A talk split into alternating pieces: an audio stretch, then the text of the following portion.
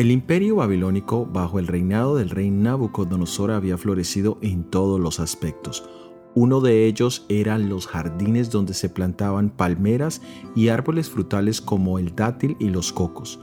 Los jardines estaban junto al palacio del rey de Babilonia, contiguo al río, para que los viajeros lo pudieran contemplar, ya que el acceso al pueblo estaba prohibido.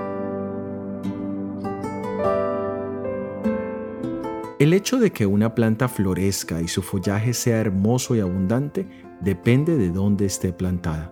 Salmos 92, capítulo 12 al 13 nos dice, El justo florecerá como la palmera, crecerá como cedro en el Líbano, plantados en la casa de Jehová y en los atrios de nuestro Dios florecerán.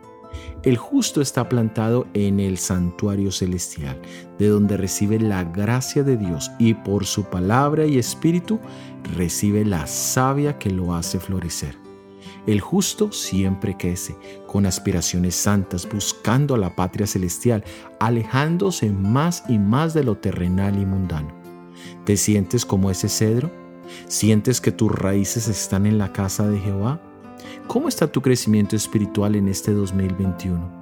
Hoy podemos asegurarnos que nuestra vida esté escondida con Cristo en Dios y de esa manera floreceremos y creceremos para honra y gloria de nuestro Dios. Soy Óscar Oviedo y este es el devocional Daniel en 365 días.